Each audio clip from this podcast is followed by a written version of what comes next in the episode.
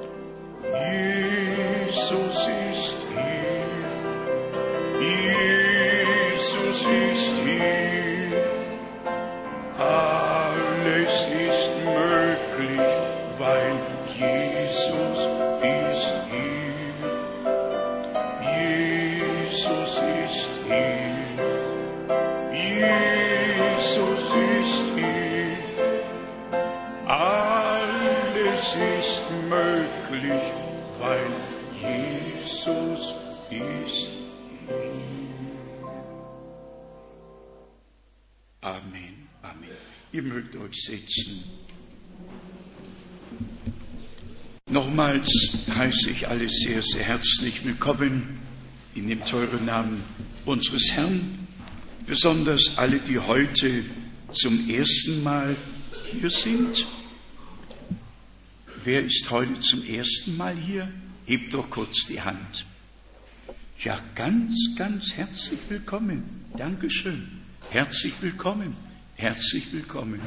Gott segne euch. Fühlt euch einfach wohl in unserer Mitte.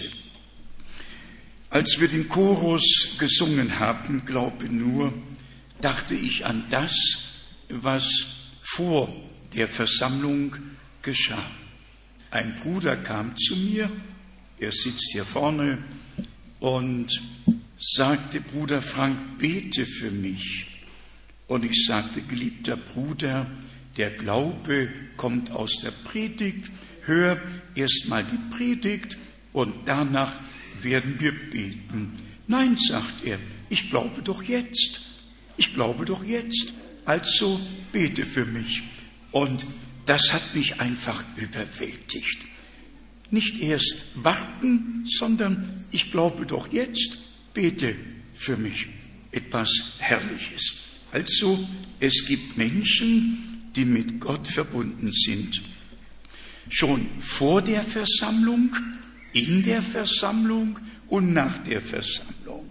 Am Sonntag, am Montag, die ganze Woche hindurch. Einfach mit Gott verbunden, sein Wort glaubend und die Verheißungen in Anspruch nehmend. Auch ich habe einen kurzen Bericht zu geben.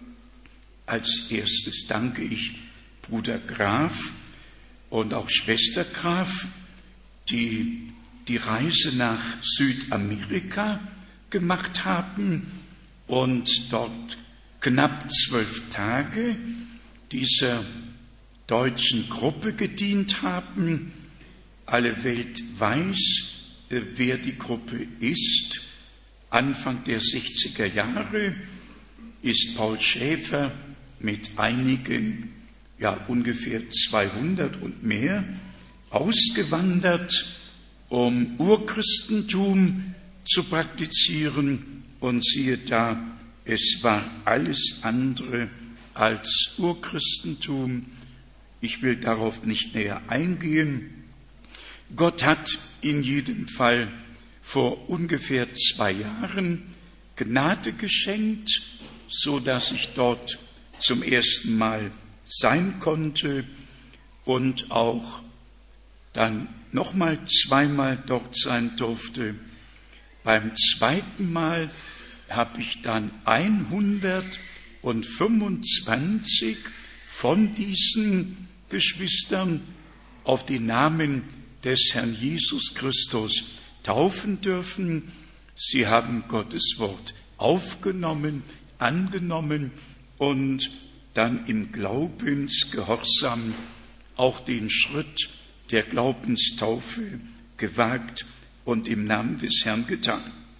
Nun hat Bruder Graf dort einen Besuch machen können und ich habe ihn noch nie so überwältigt gesehen wie nach diesem Besuch. Ich gehe davon aus, dass es auch für euch ein besonderer Segen war.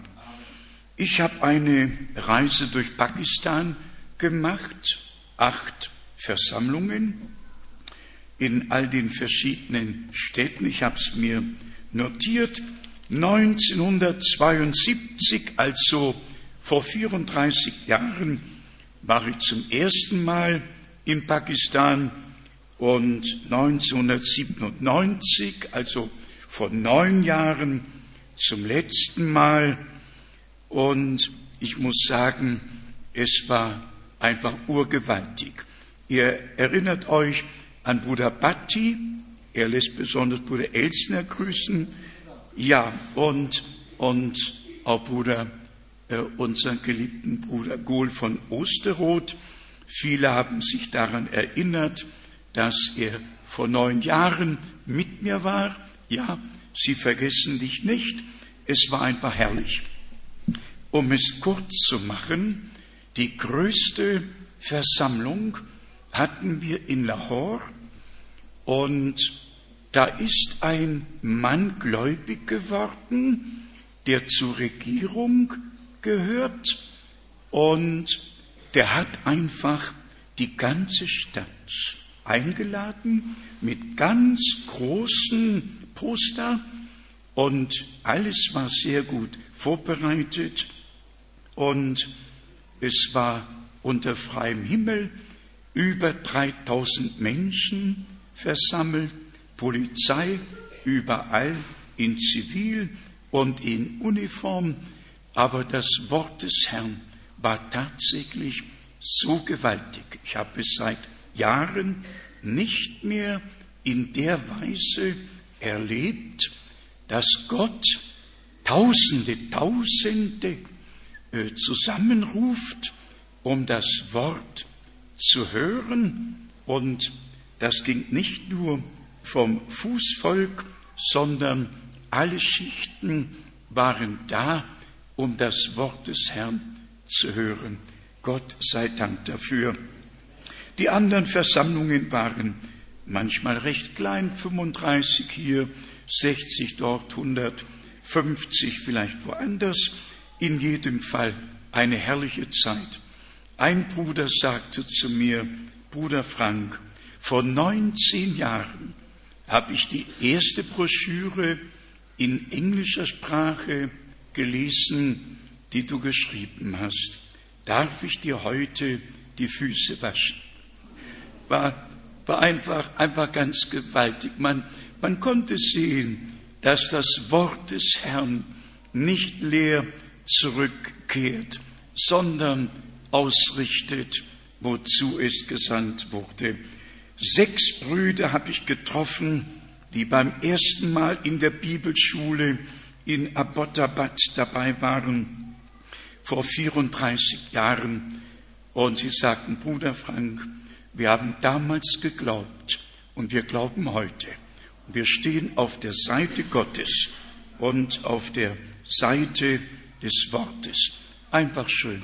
Ich wollte diesen kurzen Bericht geben, um euch wissen zu lassen, dass das Wort läuft, dass der Herr die Seinen herausruft und dass wir direkten Anteil daran haben können. Seid einfach gesegnet im Namen des Herrn. Heute habe ich einige Male gehört, Bruder Frank, unsere Gebete begleiten dich. Und dann kam noch das Wort täglich, täglich hinzu. Hat mich sehr gefreut.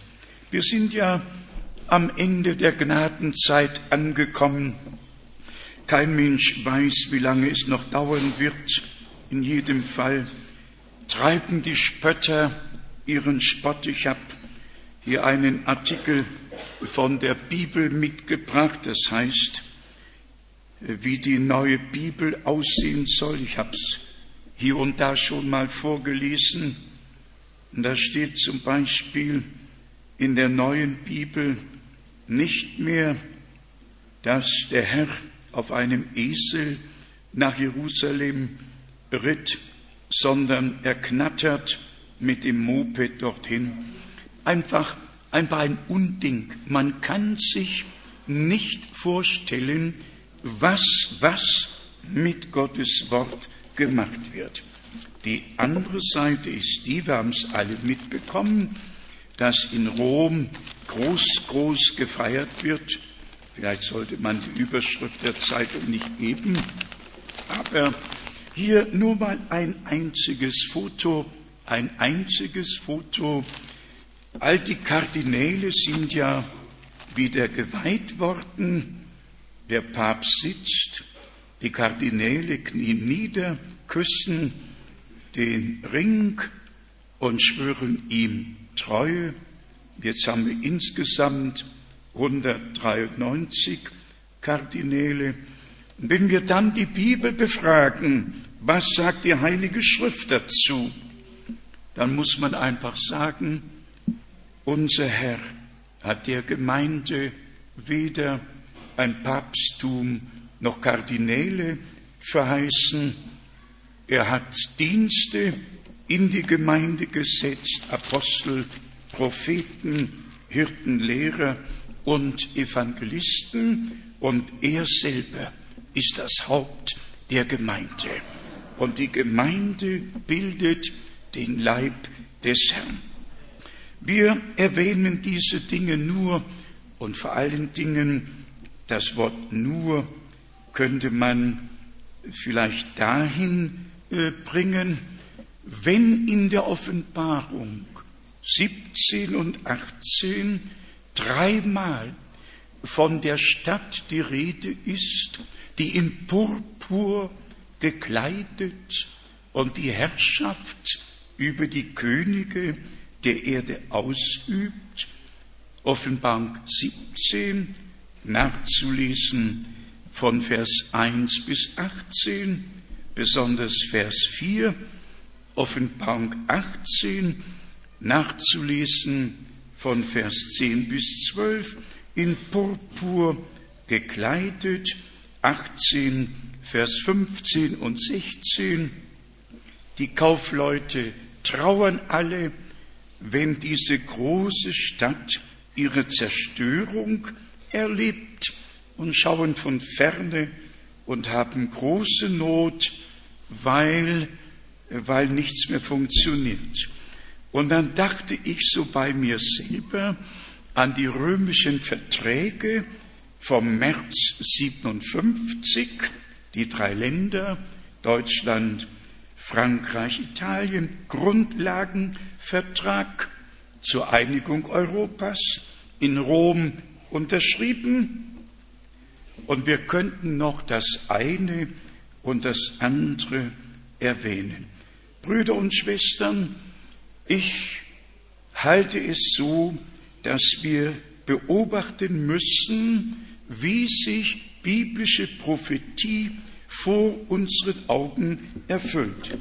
Und was euch, ihr geliebten Schweizer, betrifft, eure Währung in Euro, alle acht Münzen sind bereits gedruckt worden. Ihr könnt sie nachher auf beiden Seiten betrachten, können Sie auf beiden Seiten betrachten, wie könnte es auch ein Europa ohne die Schweiz geben. Europa oder besser gesagt die Schweiz ist ja am zentralsten gelegen. Ob das kommt oder nicht kommt, nur in der Planung ist es. Wie viel wir von allem noch erleben werden, ist ja Gott und der Geschichte der Entwicklung überlassen. Ich sage nur Folgendes im Namen des Herrn. Wenn ihr seht, dass das alles geschieht, dass das alles geschieht, dann hebet eure Häupter empor, weil ihr wisst, dass sich eure Erlösung naht. Nur noch die Bemerkung von dem Europäischen Weltgerichtshof da steht tatsächlich römisches Statut des Europäischen Weltgerichtshofes. Hier haben wir zwei Dinge, europäisch und Welt, die ganze Welt mit einbezogen. Lassen wir es, kommen wir zur Betrachtung des Wortes. Im Psalm 99 haben wir mitgelesen in Vers 7, in der Wolkensäule redete er zu ihnen.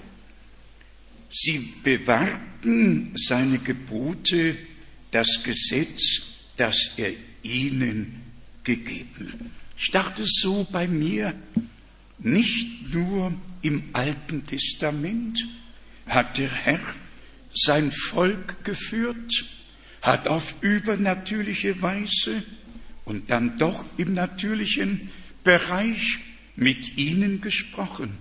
Hier ist der Punkt. Wenn Gott auf Erden Heilsgeschichte macht, dann neigt sich der Himmel zur Erde. Dann geschieht das Übernatürliche hier wahrnehmbar auf Erden.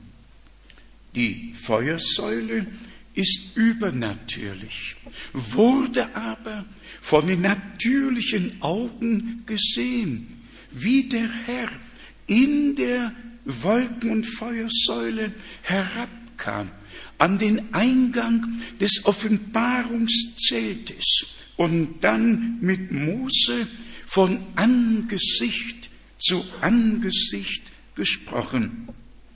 Nur zur Information. Wir alle wissen, im Januar 1950, als Bruder Brenhem in dem großen Kolosseum in Houston, Texas predigte und ein Doktor so und so ihm widerstand und sagte, Übernatürliches gibt es nicht mehr. Die Tage der Apostel waren vor 2000 Jahren. Wir haben jetzt nur die Erinnerung daran. Und dann sagte Bruder Brennim, Jesus Christus ist derselbe, gestern, heute und derselbe in Ewigkeit. Und in dem Moment hat Mr. Kippermann und Mr. Ayers ihre Fotos geschossen. Und das ist die Aufnahme mit dem übernatürlichen Licht über dem Hauptbruder Brennims. Mr. Kippermann, ein Jude, Mr. Ayers, ein Katholik, und beide haben Bruder Brennim um Mitternacht aufgesucht und ihn darüber informiert, ob er denn wüsste, dass ein übernatürliches Licht über ihm war. Und Bruder Brennim sagte, das hat der Herr nicht meinetwegen getan, sondern euretwegen, damit, wenn ihr es sonst nicht glauben könnt, dass ihr es jetzt glauben könnt. Und ich, Ewald Frank, habe das Bild mit der Feuersäule im Dezember 1969 in Washington, D.C., in der Hall of Art in meinen Händen gehalten. Auf dem Wege nach Tucson habe ich einen Zwischenstopp in Washington gemacht und habe so lange gesucht, bis ich diese Kunsthalle gefunden habe. Es war Viertel nach elf vormittags und habe dort das Bild gesehen, habe dort das Foto mit dem übernatürlichen Licht in diesen Händen gehalten. Ich bin also Augenzeuge, dass Bruder Brenhem nicht nur gesagt hat, dass dieses Foto ein Copyright hat und in Washington hängt, sondern ich habe es dort mit meinen eigenen Augen gesehen. Ich erwähne das nur, weil gelesen wurde, in der Wolkensäule redete er mit ihnen.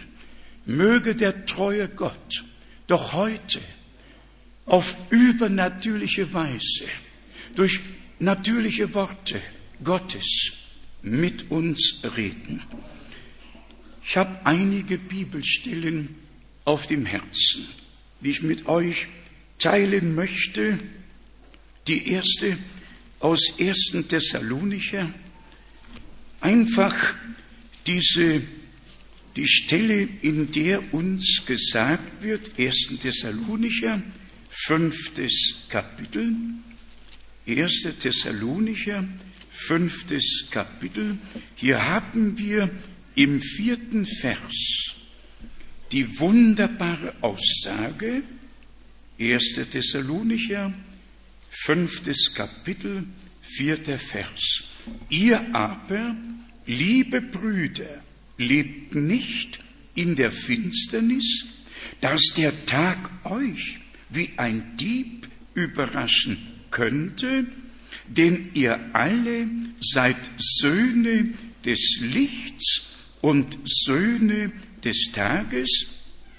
Wir haben mit der Nacht und der Finsternis nichts zu schaffen. Als ich so über das Geschehen in der Endzeit nachdachte, kam mir der Gedanke, wie ihn Johannes, der Apostel Johannes, zum Ausdruck brachte, die ganze Welt liegt im Argen. Wenn Gott nicht Gnade schenkt, sehen wir es nicht. Es muss uns von Gott geoffenbart werden. Diese Bibel wird von Milliarden Menschen gelesen. Doch wenn sie nicht durch den Geist geoffenbart wird, wenn Gott nicht den Zugang zu uns bekommt und wir den Zugang zu ihm bekommen, wenn wir nicht die Verbindung, die persönliche Verbindung zu Gott bekommen, dann bleibt es ein Buchstabe und als Buchstabe kann er töten, nur der Geist macht lebendig. Und wir alle wissen, dass alle Deutungen Tod in sich bergen. Der Buchstabe wird so vielfach gedeutet und bringt immer den geistlichen Tod mit sich. Bitte nehmt es euch dankbar zu Herzen. Ihr aber, liebe Brüder, ich nehme einfach die Freiheit und schließe alle Schwestern mit ein. Ihr aber, liebe Brüder, ihr, liebe Schwestern in Christo, lebt nicht in der Finsternis, dass euch der Tag wie ein Dieb überraschen könnte, denn ihr allesamt seid Kinder des Lichts und Kinder des Tages. Das erinnert mich an Johannes im achten Kapitel, Johannes achtes Kapitel. Hier spricht unser Herr die gewaltigen Worte. Johannes 8, Vers 12. Nun redete Jesus aufs Neue zu ihnen und sagte, ich bin das Licht der Welt. Wer mir nachfolgt, wird nicht in der Finsternis wandeln, sondern das Licht des Lebens haben. Wer mir nachfolgt, nicht wer einem Menschen nachläuft, auch wenn es der größte Prophet oder Gottesmann wäre, sondern Jesus sagte aufs Neue zu ihnen, ich bin das Licht der Welt. Wer mir nachfolgt, wer mir nachfolgt, wird nicht in der Finsternis bleiben, sondern das Licht des Lebens haben. Warum haben wir das Licht des prophetischen Wortes? Warum leuchtet das Licht in der Finsternis uns auf? Weil wir in der Nachfolge Jesu stehen. Denn jede Offenbarung, die von Gott kommt, kommt durch die volle Offenbarung Jesu Christi, unseres Herrn, denn er ist die Offenbarung Gottes. Und so haben wir die Verbindung, wir können zu Jesaja 60 gehen, wo schon gleich in Vers 1 bis 3 die herrlichen Worte geschrieben stehen von dem Licht. Einfach von dem Licht, das wir brauchen. Und zwar, hier werden wir mit einbezogen, mit eingeschlossen. Mache dich auf, werde Licht, denn dein Licht ist gekommen und die Herrlichkeit des Herrn ist über dir erstrahlt. Einfach etwas Wunderbares. Und wenn wir es erlebt haben, dann steht es nicht nur in Jesaja 60, Vers 1, nicht nur in Johannes 8, Vers 12, nicht nur in 1. Timotheus 5 und Thessalonicher 5, Vers 4, dann wird's in unser Leben hineingeschrieben. Dann ist es unsere persönliche Lebenserfahrung geworden dass wir vom Tode in das Leben hinübergekommen sind. In Jesaja 62 auch ein bekanntes Wort. Jesaja 62, Um Zions willen darf ich nicht schweigen und um Jerusalems willen mir keine Ruhe gönnen, bis seine Gerechtigkeit aufgehe wie der Lichtglanz und sein Heil wie eine brennende Fackel. Wie steht's heute mit uns? Jerusalem wird mit dem Volke Israel, aber genauso mit der neutestamentlichen Gemeinde immer wieder verglichen. Dazu könnten wir Hebräer 12 lesen, wo geschrieben steht, dass wir als Gemeinde zum Berge Zion gekommen sind. Und auch das hat wiederum eine Bedeutung für uns. Hebräer, zwölftes Kapitel. Hier lesen wir von Vers 22, Hebräer 12, von Vers 22. Ihr seid zu dem Berge Zion und zur Stadt des lebendigen Gottes, dem himmlischen Jerusalem, herangetreten und zu vielen Tausenden von Engeln, zu einer Festversammlung und zur Gemeinde der im Himmel aufgeschriebenen Erstgeborenen und zu Gott, dem Richter über alle und zu den Geistern der vollendeten Gerechten und zu Jesus, dem Mittler des neuen Bundes und zum Blute der Besprengung, das Besseres redet als das Blut Abels. Ihr seid, nicht ihr werdet, ihr seid zum Berge Zion, zur Stadt Gottes, zum himmlischen Jerusalem gekommen. Brüder und Schwestern, in Jesaja 2 steht geschrieben, von Vers 1, besonders von Vers 2, das Wort des Herrn wird von Jerusalem ausgehen. Die Belehrung vom Berge Zion. Wo waren die Propheten? Wo war unser Herr? Wo fand die Ausgießung des Heiligen Geistes statt? Wo ist die erste Predigt gehalten worden? Alles in Jerusalem und, um genau zu sein, auf dem Berge Zion.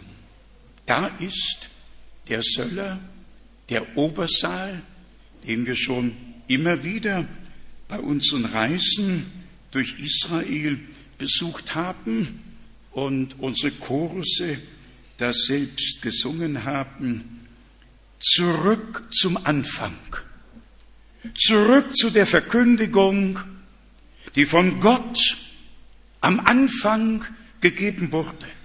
Es geht heute nicht um die Frage, Paulus ja, Paulus nein, Brennim ja oder nein. Es geht darum, dass wir zurückkommen müssen und respektieren, dass Gott immer durch Menschenmund geredet und dass er nichts zurücknehmen braucht, dass jedes Wort Gottes in Ewigkeit Wort Gottes bleibt. Dann kommen wir auch gleich zu dem ganz besonderen Punkt, dass Gottes Wort auch für uns, für immer Gottes Wort bleiben muss. Ich lese dazu aus dem Thessalonicher Brief, ebenfalls wie schon vorhin, und zwar aus 1. Thessalonicher. Hier haben wir die Aussage des Gottesmannes. 1. Thessalonicher, zweites Kapitel von Vers 12. Ermahnt euch untereinander, und ich habe euch beschworen, ihr mögt würdig Gottes wandeln, der euch zu seinem Reich und zu seiner Herrlichkeit berufen hat. Und jetzt an diese von Gott berufenen und Auserwählten fährt der Apostel fort und schreibt, Deshalb sagen wir auch Gott unablässig Dank dafür, dass ihr nach Empfang des von uns gepredigten Gotteswortes es nicht als Menschenwort angenommen habt, sondern als das, was es in der Tat ist, nämlich Gottes Wort, das sich in euch, seitdem ihr gläubig seid, auch wirksam erwiesen hat. Hier haben wir einen, einen urgewaltigen Punkt. Was ist heute in der gesamten Christenheit noch Gottes Wort? Überall Tradition, Überlieferung. Alle haben ihre eigenen Glaubensbekenntnisse. Alle deuten die Heilige Schrift nach ihrer Art.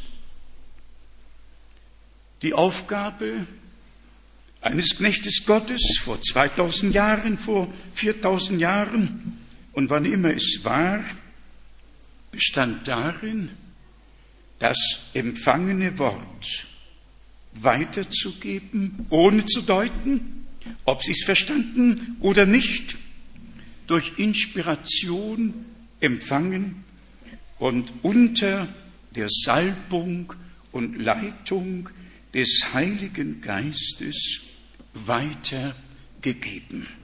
Und deshalb ist das Wort, auch wenn durch Menschenmund ergangen, Gottes Wort geblieben, das wir glauben, das wir aufgenommen haben. Und dieses Wort ist göttliche Substanz. Dieses Wort ist Geist und Leben. Dieses Wort scheidet uns von allen Deutungen und bringt uns in Gemeinschaft mit Gott zurück, nämlich direkt zum Anfang, zu den gleichen Lehren, wie sie zu Jerusalem und dann auch in alle Welt getragen wurden. Und so erkennen wir aus Gnaden, dass Gott in unserer Zeit ein Sprachrohr haben musste. Und ich frage euch, soll Gott sich damit begnügen, dass alle Charismatiker, dass alle Evangelisten ihre eigenen Reiche im Reiche Gottes bauen? Oder hat Gott das Recht, sein Volk anzusprechen, herauszurufen, in Übereinstimmung mit seinem Wort zu bringen? Hat Gott noch Recht auf Erden? Oder haben nur die Menschen Recht? Irdisch kennen wir alle den Begriff Menschenrechte. Ja? Aber jetzt geht es doch um das Recht Gottes in der Gemeinde. Und die Gemeinde hat das Recht und die Pflicht, das Wort Gottes wirklich so zu glauben, wie es geschrieben steht, ohne die geringste Deutung hineinzulegen. Bitte vergleichen wir 1. Thessalonicher 2, Vers 13 mit Galater 1. Ich lese noch einmal. Deshalb sagen wir auch Gott unablässig Dank. Nicht nur einmal, sondern immer wieder unablässig Dank dafür, dass ihr nach Empfang des von uns gepredigten Gotteswortes, ja Menschen haben gepredigt, aber das gepredigte Wort war nicht Menschenwort, sondern Gotteswort und ist so weitergegeben und die Kraft Gottes ist erlebt worden von allen, die Gottes Wort aufgenommen und geglaubt haben. Hören wir, was Paulus im ersten Kapitel schreibt mit Bezug auf, auf Menschenart und Menschenwort. Galater, erstes Kapitel, Vers 11 und 12. Ich weise euch nämlich darauf hin, liebe Brüder, dass die von mir zuverlässig verkündigte Heilsbotschaft nicht nach Menschenart ist. Ich habe sie ja auch nicht im Unterricht oder von einem Menschen empfangen oder erlernt, sondern durch eine Offenbarung Jesu Christi erhalten. Zurück zum Ursprung, zurück zum Anfang, zurück zu der reinen biblischen Lehre der Apostel und Propheten, wobei Jesus Christus der Eckstein ist. Zurück zum Anfang, das ist das Gebot für die Gemeinde Jesu Christi vor der Entrückung.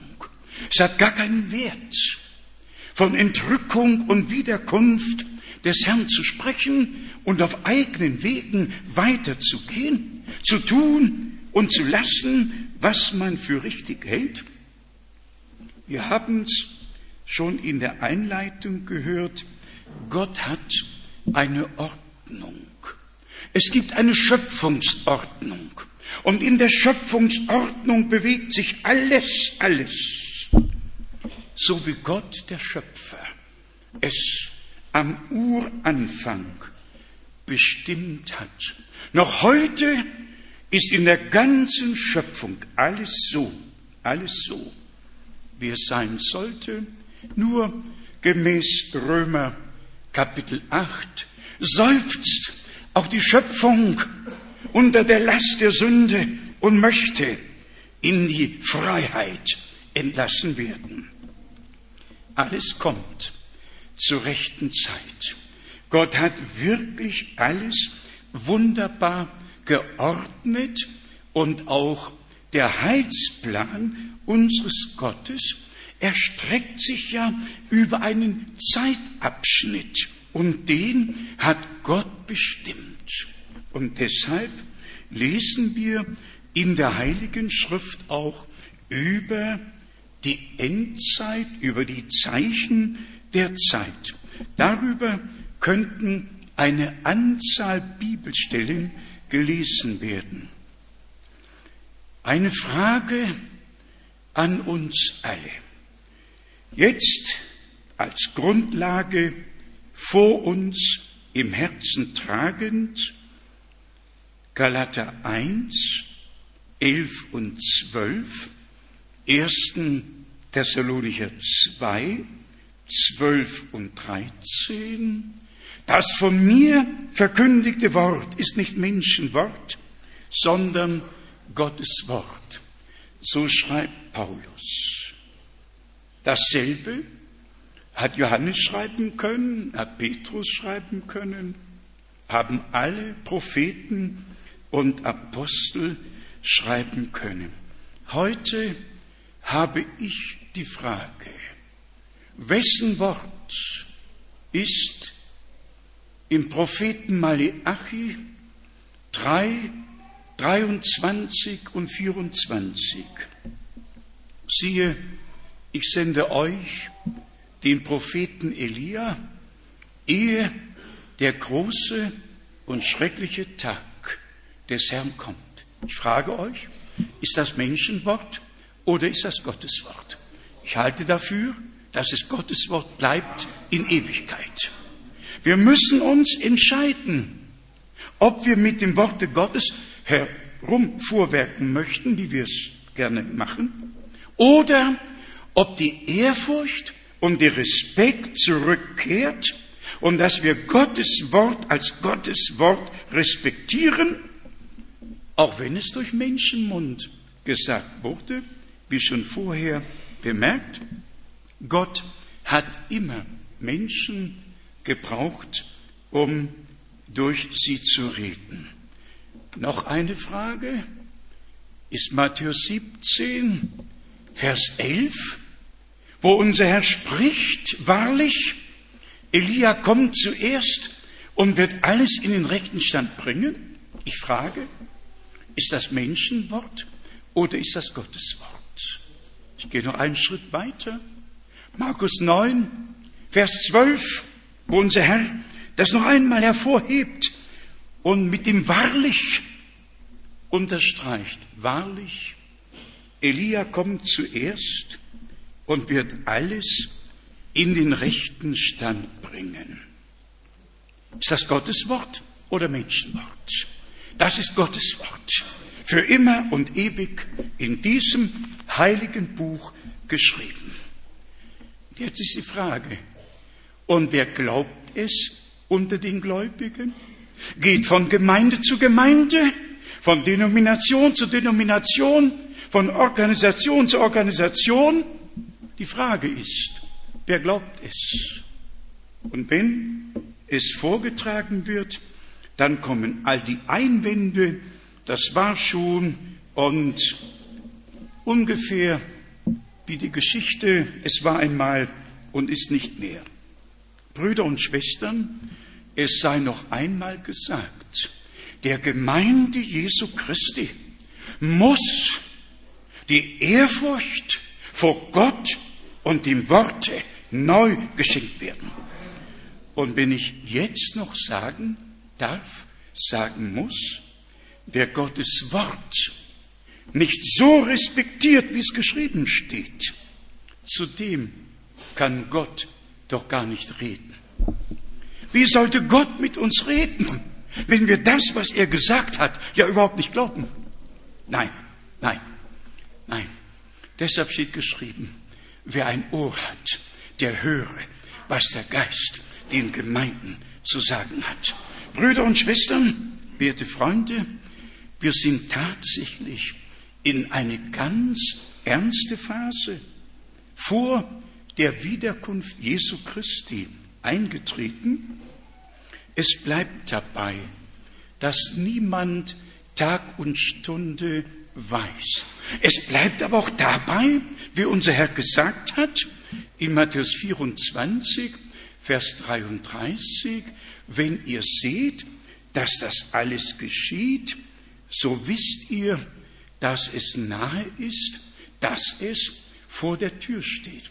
Warum sollte ich nur die eine Stelle behaupten oder betonen und warum nicht auch die andere? Betonen wir auch beide und zwar gleichmäßig. Niemand weiß Tag und Stunde. Amen. Kein Problem.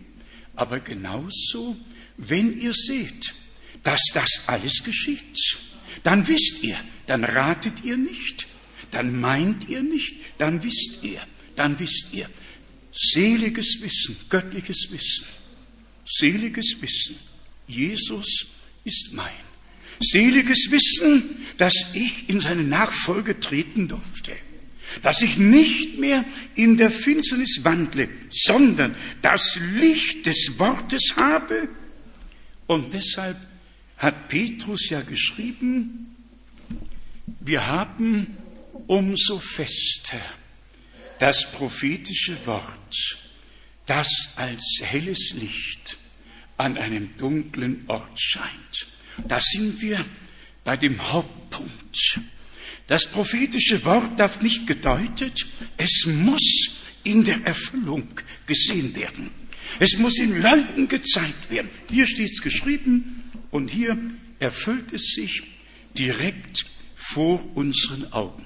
Also Matthäus 17, 11, Markus 9, 12, wie all die anderen Stellen, sind nicht Menschenwort, sondern Gottes Wort.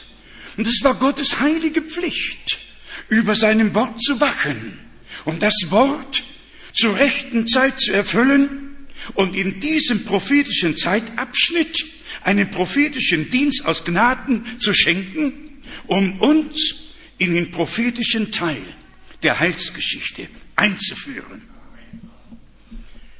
Ich könnte jubeln, ich könnte Gott loben und preisen, der sich wirklich so herabgeneigt hat und mit uns wie ein Freund mit seinem Freunde redet.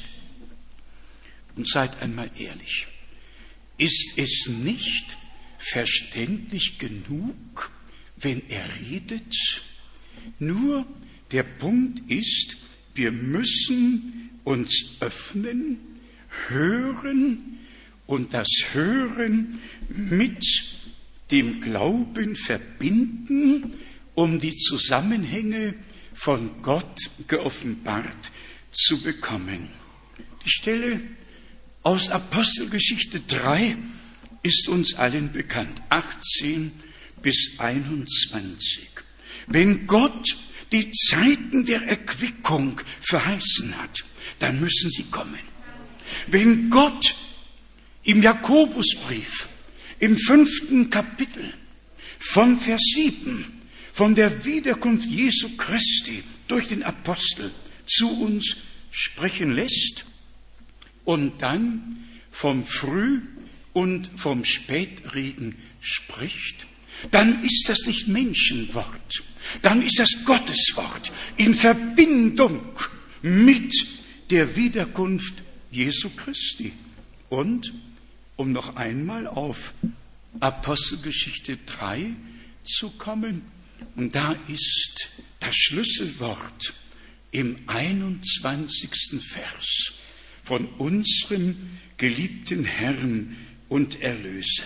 Ihn muss der Himmel aufnehmen bis zu den Zeiten der Wiederherstellung alles dessen, was Gott durch den Mund seiner heiligen Propheten von Anfang an geredet hat. Ist das Gottes Wort? Amen. Es ist Gottes Wort. In Übereinstimmung von Altem und Neuem Testament.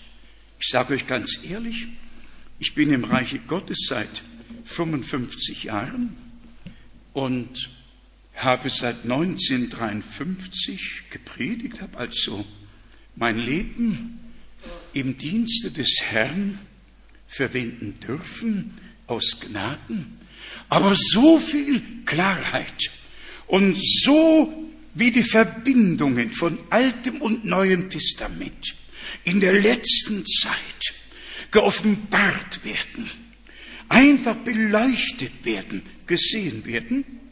Es ist ja äh, vorher nie so gewesen. Und wenn man dann bei Dr. Larkin nachliest, dass er schreibt, im Neuen Testament haben unsere Brüder 845 Mal das Alte Testament erwähnt, dann überwältigt mich das, wenn ich die Zahl höre. Aber noch mehr überwältigt es mich, wenn ich im Neuen Testament selber nachlese und dann die Verbindung zum Alten Testament bekomme und sehe, oh, wie herrlich. Hier die Verheißung, hier die Ankündigung, hier die Erfüllung. Und dann jubelt und jauchzet das Herz. Wenn Offenbarung aus Gnaden zu uns kommt, und sie kommt nur durch die direkte Verbindung, die Gott uns aus Gnaden schenkt. Noch kurz zwei, drei Stellen und auch dazu die Frage in 2. Korinther, dem sechsten Kapitel, haben wir ja die große Ankündigung, den Aufruf herauszukommen. Wir haben über Rom kurz einleitend etwas gesagt, haben uns die Freiheit genommen, um zu zeigen, dass es zwei Dinge auf Erden gibt. Das eine ist der Zusammenschluss aller Religionen, aller christlichen Kirchen, die ja in den Mutterschoß zurückkehren, um die Herrschaft wird das Rom ausgeübt, nachzulesen. Daniel 7 von Vers 15 bis 27 und einer ganzen Anzahl Bibelstellen, besonders Vers 23, das letzte Weltreich, das römische Weltreich, wird die ganze Erde zertreten. So steht es in der Bibel geschrieben und so geschieht es vor unseren Augen. Ich möchte nicht näher darauf eingehen. Doch vor diesem direkten Zusammenschluss, aus dem es dann kein Herauskommen mehr geben wird, wer herauskommen möchte, komme jetzt heraus. Jetzt. Nicht, wenn das Mahlzeichen des Tieres in Kraft ist und dann kein Zurück mehr sein wird.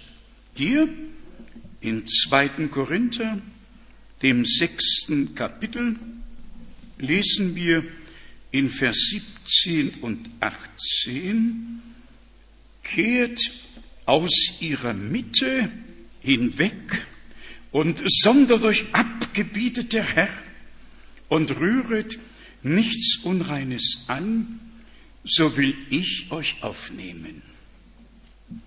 Das ist ein bisschen mehr als eine schöne Evangelisation mit Handheben, wer den Jesus als Retter aufnehmen möchte, damit beginnt es. Aber hier werden die Gläubigen adressiert.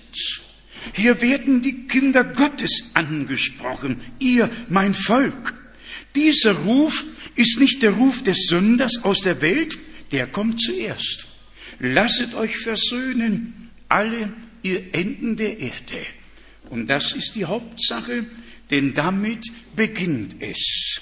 Wie schon vorhin erwähnt, 2.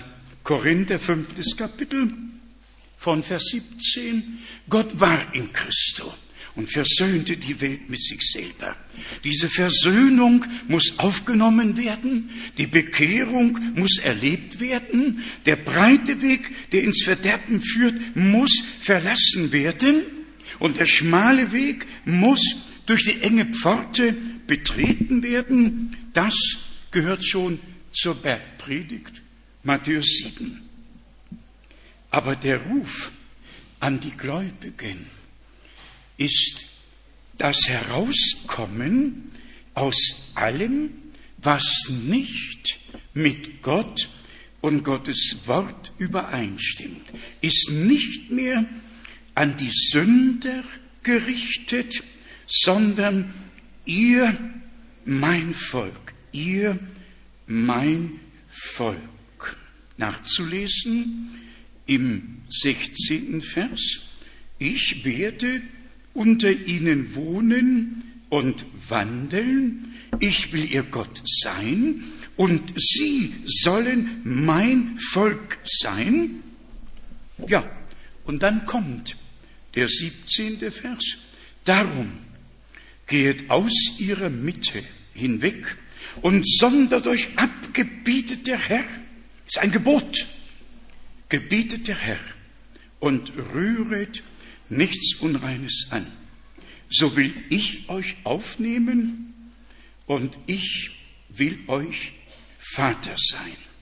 Und ihr sollt mir Söhne und Töchter sein, spricht der Herr, der Allmächtige. Das ist so, spricht der Herr. Das ist Gottes heiliges Wort. Ja, wieder die Frage, wer predigt es? Hört euch um. Ich gebe euch noch einen Monat Zeit. Hört euch getrost um. Wo wird's gepredigt?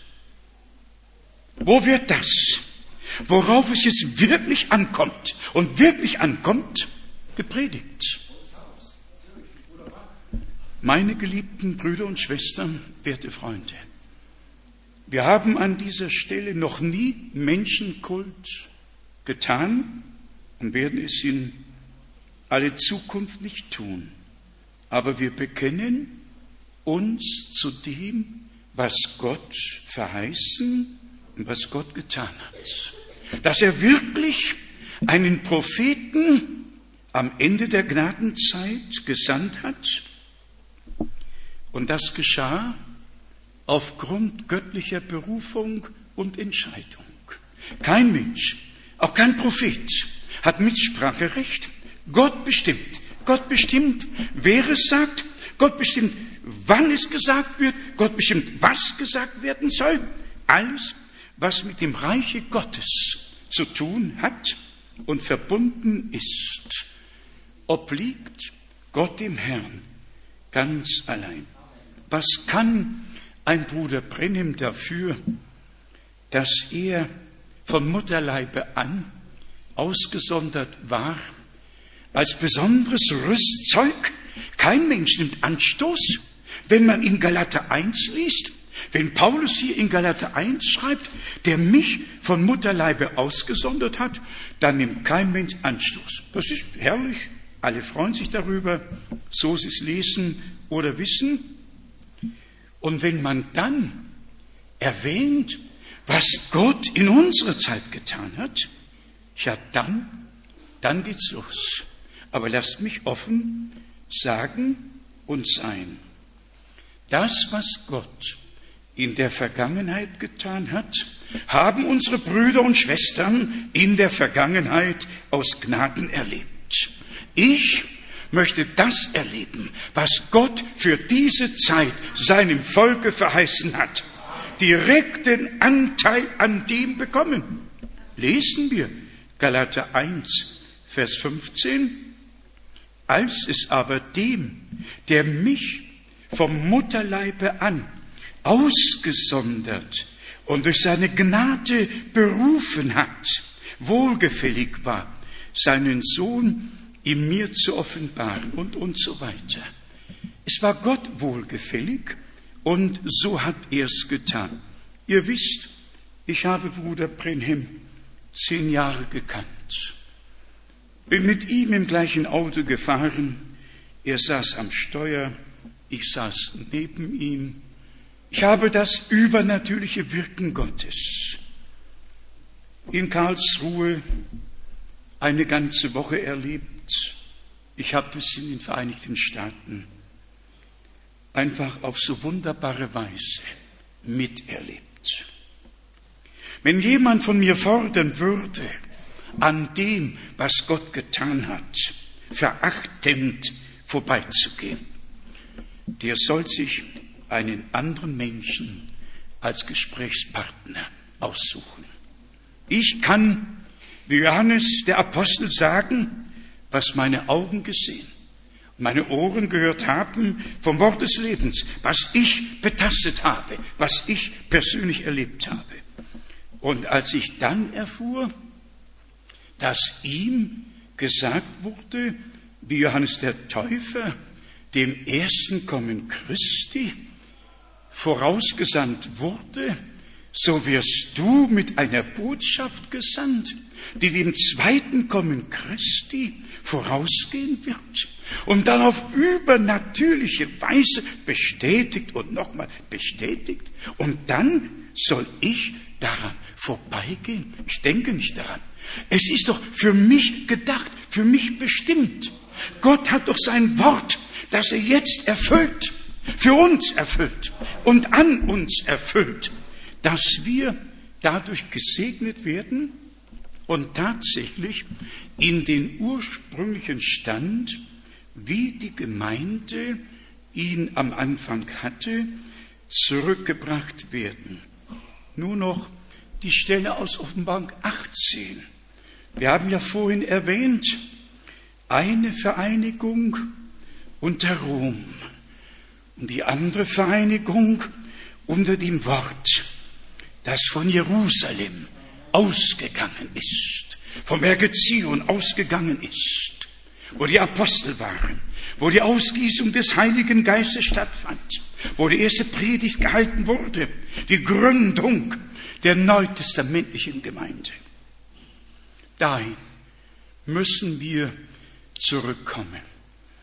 Und wir danken Gott für die Botschaft, die er gesandt hat. Aber höret, was in Offenbarung 18 geschrieben steht, nämlich nachdem in Kapitel 17 die große Stadt beschrieben worden ist mit allem, was dazugehört, steht in Offenbarung 18, Vers 4, dann hörte ich eine Stimme aus dem Himmel rufen, geht aus ihr hinaus, ihr mein Volk, damit ihr an ihren Sünden keinen Anteil habt und dass ihr von ihren Plagen nicht mit betroffen werdet.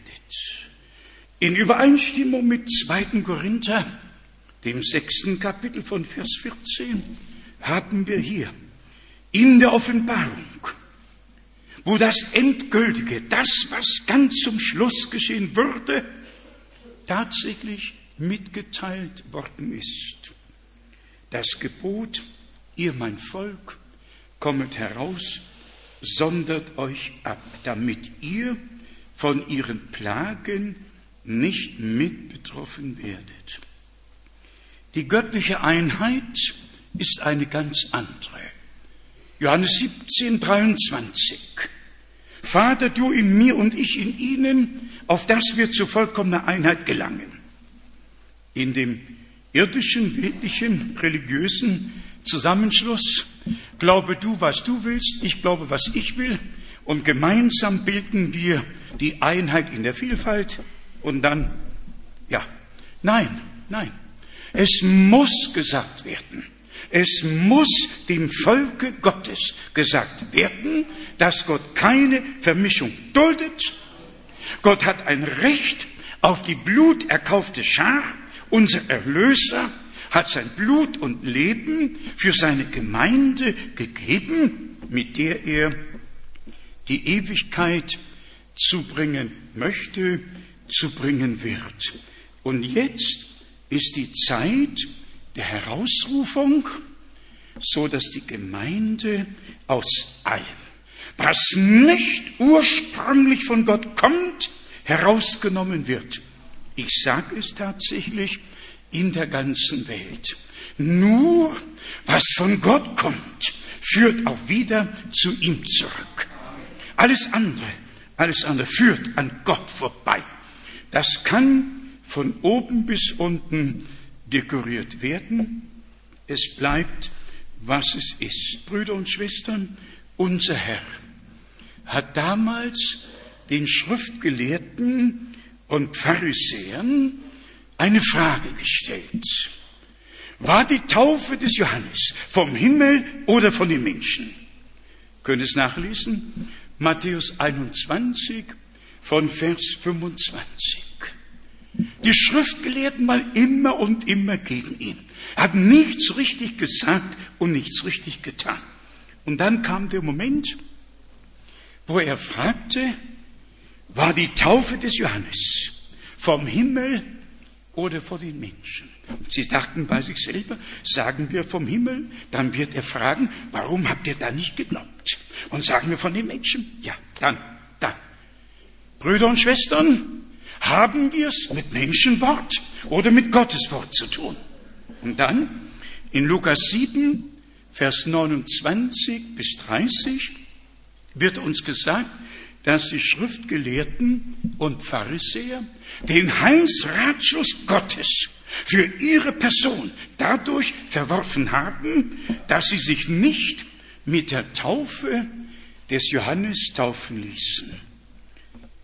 Werte Freunde, Brüder und Schwestern, wenn wir die Taufe auf den Namen des Herrn Jesus Christus betonen, dann doch nicht, weil es uns Spaß macht, sondern weil wir dem Worte treu bleiben müssen, weil es unsere heilige Pflicht ist, den Leuten zu sagen, wie im Urchristentum, in der Urgemeinde am Anfang die Buße gepredigt, die Bekehrung erlebt, die Taufe im Glaubensgehorsam stattgefunden hat und so die Menschen mit Gott verbunden wurden.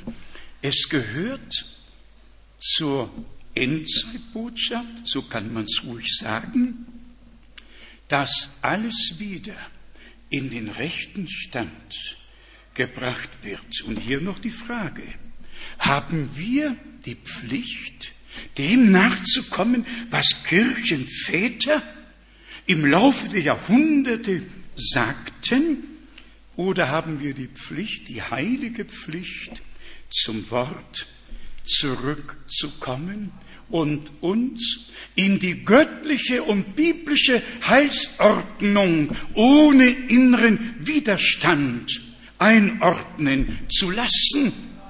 Und ich bitte alle, die noch Widerstand in sich empfinden, werdet stille vor Gott.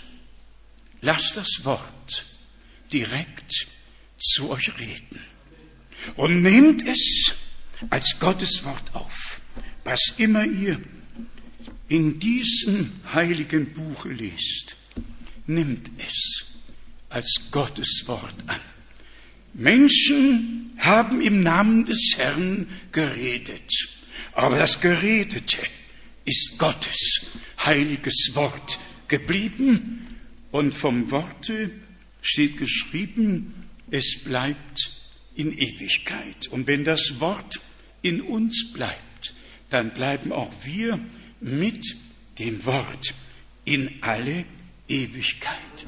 Darf ich fragen, ist die Taufe auf den Namen des Herrn Jesus Christus von Gott oder von den Menschen? Ist das, was in Apostelgeschichte 2, Vers 38, Apostelgeschichte 8, Vers 15, 16, 17, Apostelgeschichte 10, Vers 48, Apostelgeschichte 19, Vers 5 und 6, Römer 3 und all die anderen. Sind das Menschenworte oder sind das Gottesworte? Haben Menschen gehandelt oder hat Gott gehandelt? War die Ausgießung des Heiligen Geistes dazu da, um göttliche Inspiration für die göttliche Lehre zu geben und dem Volke zu sagen, wie der Weg des Heils aussieht? Ja. Und darauf kommt es jetzt an. Dahin müssen wir zurückkommen. Bitte legt allen Widerstand ab, beugt euch unter die gewaltige Hand Gottes. Damit tut ihr mir oder dem Apostel Paulus oder Petrus nicht den großen Gefallen. Es geht um euch. Es geht um jeden persönlich. Und Brüder und Schwestern, die Wiederkunft des Herrn steht wirklich nahe bevor. Wie wir vorhin sagten, Zeit und Stunde weiß niemand, aber die Zeichen der Zeit sprechen eine deutliche Sprache.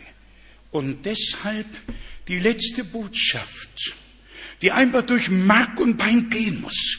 Wir müssen begreifen, Gott redet durch sein Wort, durch sein Wort zu uns und wir nehmen es auf und bekommen es geoffenbart und werden so vom Glauben zum Glaubensgehorsam geführt. Dass wir nicht nur glauben, sondern glauben, wie die Schrift sagt, und dann in den Glaubensgehorsam geführt werden, wie Paulus es am Anfang in Römer dem ersten Kapitel geschrieben hat und am Ende in Römer dem 16. Kapitel geschrieben hat, um Glaubensgehorsam unter den Völkern zu wirken. Der Ungehorsam ist eine schreckliche Sache, ist verbunden mit, mit Unglauben. Unglaube, Ungehorsam und der Fall. Glaube und Gehorsam heraus aus dem Fall, zurück in die Gemeinschaft mit Gott. Durch das Blut des Lammes, durch das Wort Gottes und durch den Heiligen Geist. Drei sind's, die Zeugnis ablegen. Erster Johannesbrief, fünftes Kapitel, siebenter Vers. Drei sind's, die Zeugnis ablegen. Das Wasser, der Geist und das Blut. Und deshalb die Verkündigung der Erlösung durch das Blut des Lammes. Im Blute war das Leben. Und das Leben ist noch heute das Licht der Menschen. Das Leben Gottes, das im Blute war, ist auf die bluterkaufte Schar zurückgekommen. Und es ist das ewige Leben. Und der Geist bewirkt das Leben aus Gnaden in uns. Vergesst es nicht, die drei gehören zusammen. das Wort, das Blut und der Geist, so dass der ganze Mensch einbezogen wird in die völlige Erlösung bis hin zur Vollendung vor der Wiederkunft Jesu Christi, unseres Herrn. Brüder und Schwestern, ich weiß, dass Gott gegenwärtig ist. Und ich weiß, dass er durch sein Wort zu uns gesprochen hat. Bitte respektiert jede Verheißung als Wort Gottes. Und euch werden die Zusammenhänge geoffenbart werden durch den Heiligen Geist. Ihr werdet euch nicht mehr mit Fleisch und Blut besprechen brauchen. Wenn der Herr zu euch spricht, dann habt ihr die Antwort aus der Heiligen Schrift. O gelobt und gepriesen sei der ewig treue Gott für sein herrliches Wort, für sein wunderbares Wort. Gott, der Herr, segne uns, er sei mit uns in Jesu heiligem Namen. Amen. Wir stehen auf zum Gebet. Doch ehe wir beten, habe ich heute eine besondere Frage. Wir neigen die Häupter, wir sind ja in der Gegenwart Gottes. Er hat durch sein Wort zu uns gesprochen, hat es uns durch den Geist lebendig gemacht und geoffenbart. Ich habe heute wie sonst nie hier vorne gesessen und habe euch hereinkommen sehen, aber besonders viele Jugendliche. Die Jugendlichen liegen uns sehr, sehr am Herzen. Wir möchten euch dem Herrn besonders weihen. Einfach beten, dass Gott euer junges Leben in seine Hände, in seine Obhut aus Gnaden nehmen kann. Es gibt ja im ganzen Leben die verschiedenen Entscheidungen, die getroffen werden müssen. Und dabei ist die Entscheidung für Jesus die wichtigste. Es muss bei allen Erwachsenen und auch bei allen Jugendlichen einen Tag gegeben haben oder er kann heute sein, wo wir bewusst den Herrn anrufen, uns zu vergeben, anzunehmen, dass wir sein Eigentum aus Gnaden werden. Wir werden für alle beten, aber hauptsächlich würde es mich und sicher auch den Herrn freuen, wenn besonders die Jugendlichen ihr Leben Gott weihen würden, nachdem sie das Wort gehört haben. Ich kann mir vorstellen, dass besonders für die Jugendlichen das Wort des Herrn sehr hart klingen mag, aber der Geist Gottes kann es euch offenbaren, dass ihr nicht verletzt werdet, sondern angesprochen werdet. Wie können wir anders als das Wort mit allem Ernst zu verkündigen und den Menschen zuzurufen, lasst euch versöhnen mit Gott. Wie können wir anders als Johannes 3 letzten Vers auszurufen, wer den Sohn hat, der hat das ewige Leben, wer den Sohn nicht hat, der hat das Leben nicht.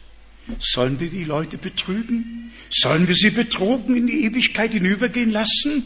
Soll ich mich anklagen lassen am jüngsten Gericht von denen, die das Wort aus meinem Munde gehört haben und den Weg nicht gewiesen bekamen? Brüder und Schwestern, die Ewigkeit ist zu lang. Und gäbe es eine Chance, die Entscheidung zu wiederholen, würden wir heute in diesem Ernst nicht Gottes Wort gehört haben. Die Erdenzeit ist die einzige, die der Herr uns schenkt, als Zubereitung für die Ewigkeit. Und irgendwann muss der Anfang gemacht werden. Schön wäre es, wenn heute auf so manche Weise ein Anfang gemacht würde.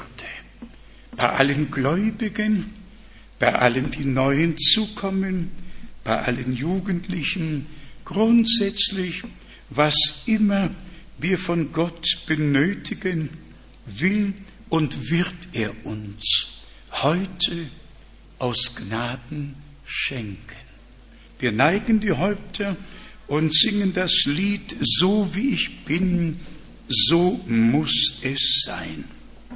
Paulus schreibt, das Wort vom Kreuz ist denen, die verloren gehen, eine Torheit, für die aber, die gerettet werden, denen ist es eine Gotteskraft. Wer heute glaubt, kann das Evangelium Jesu Christi als Gotteskraft, als Rettung, als Heilung, als Befreiung mit Vergebung und Versöhnung mit allem, was Gott uns in Christus geschenkt hat, persönlich erleben. Mögen dieses Momente der Weihe sein, dass wir unser Leben von Herzen dem Herrn übergeben, dass wir von heute an Gottes Wort nicht als Menschenwort behandeln und damit tun, was uns beliebt, sondern als Gottes Wort respektieren, aufnehmen und glauben, um so im Glaubensgehorsam mit dem Herrn wandeln zu können und alle Verheißungen, die Gott gegeben hat, erleben mit der Herausrufung, um in die göttliche Ordnung zurückgebracht zu werden, in Lehre und Leben, in grundsätzlich allen Bereichen, in Übereinstimmung mit Gott gebracht zu werden.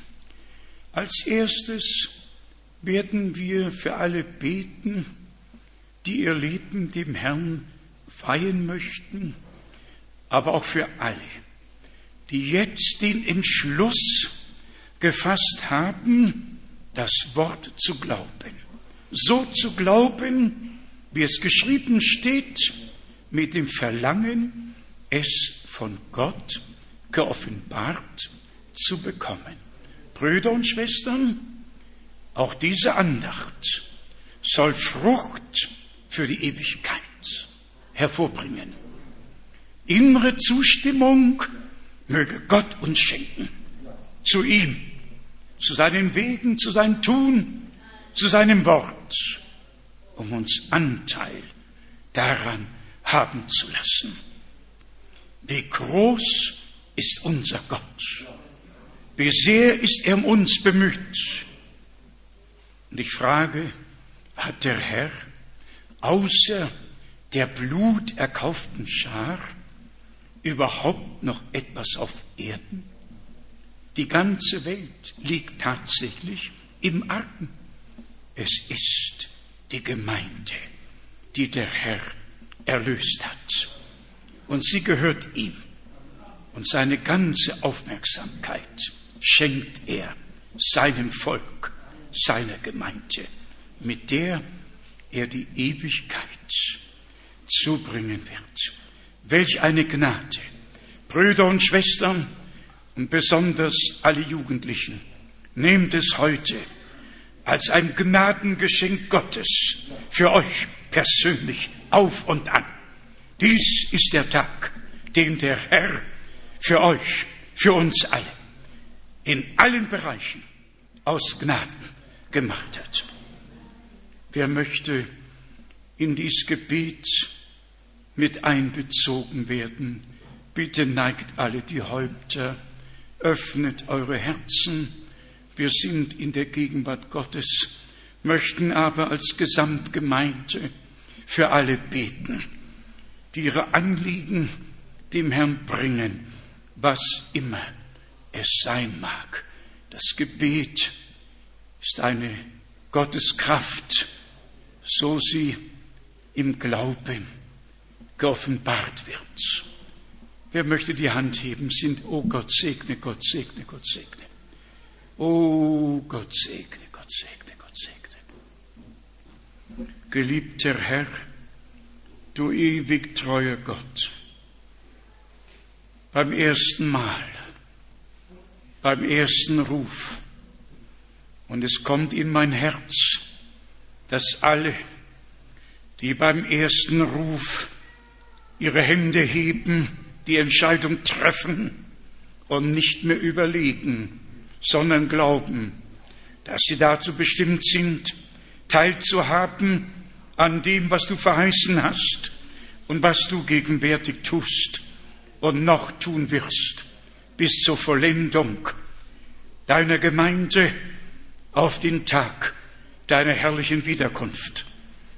Geliebter Herr, du ewig treuer Gott, dir sei die Gesamtgemeinde geweiht, alle Kinder, alle Jugendlichen, alle Erwachsenen, alle Brüder und Schwestern, alle, die zum ewigen Leben bestimmt sind, möge deine Gnade erfassen und von deiner Gnade erfasst werden.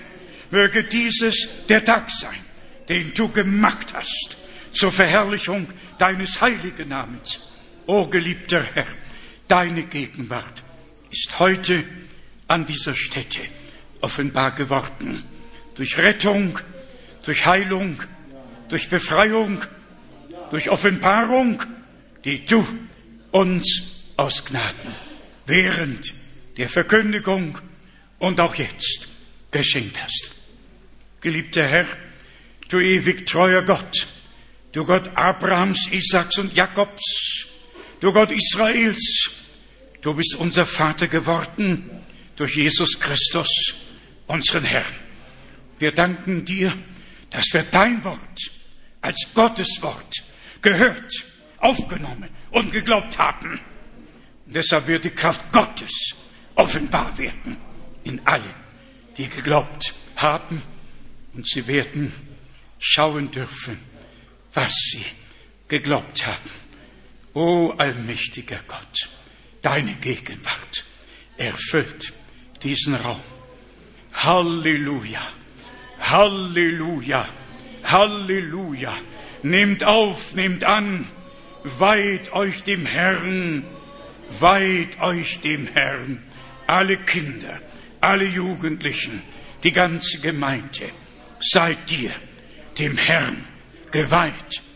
In Jesu heiligem Namen. Halleluja. Amen.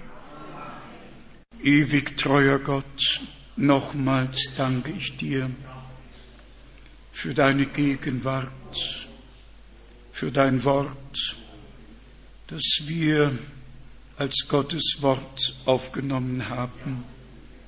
Ich danke dir, dass du Ehrfurcht in dein Volk zurückbringst, dass du Offenbarung schenkst, dass du wie ein Freund mit seinem Freunde mit uns sprichst.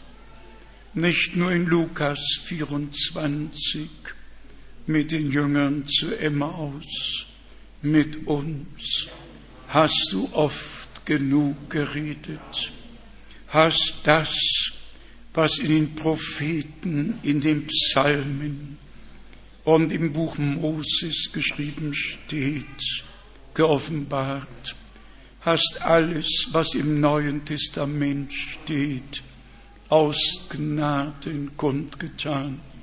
Geliebter Herr, wir haben es nicht verdient, doch du hast uns in diese Zeit hineingestellt und hast uns das Wort, das du für diese Zeit verheißen hast, aus Gnaden geoffenbart. Geliebter Herr, wie wir es gehört haben, alles Fleisch vergeht wie die Blume des Feldes, wie das Gras. Aber dein Wort bleibt in Ewigkeit. Geliebter Herr, wir sagen mit Petrus im ersten Kapitel, letzten Vers, und das ist das Wort, das wir euch als Evangelium verkündigt haben. Dasselbe Wort, das am Anfang war. Geliebter Herr, ich danke dir, denn dies ist der Tag, den du gemacht hast. Wir geben dir alle Ehre und allen Preis, allen Ruhm geben wir dir. Von Ewigkeit zu Ewigkeit seid du hoch gelobt und hoch gepriesen. Und alles Volk sage Halleluja, Halleluja, Halleluja. Amen, Amen.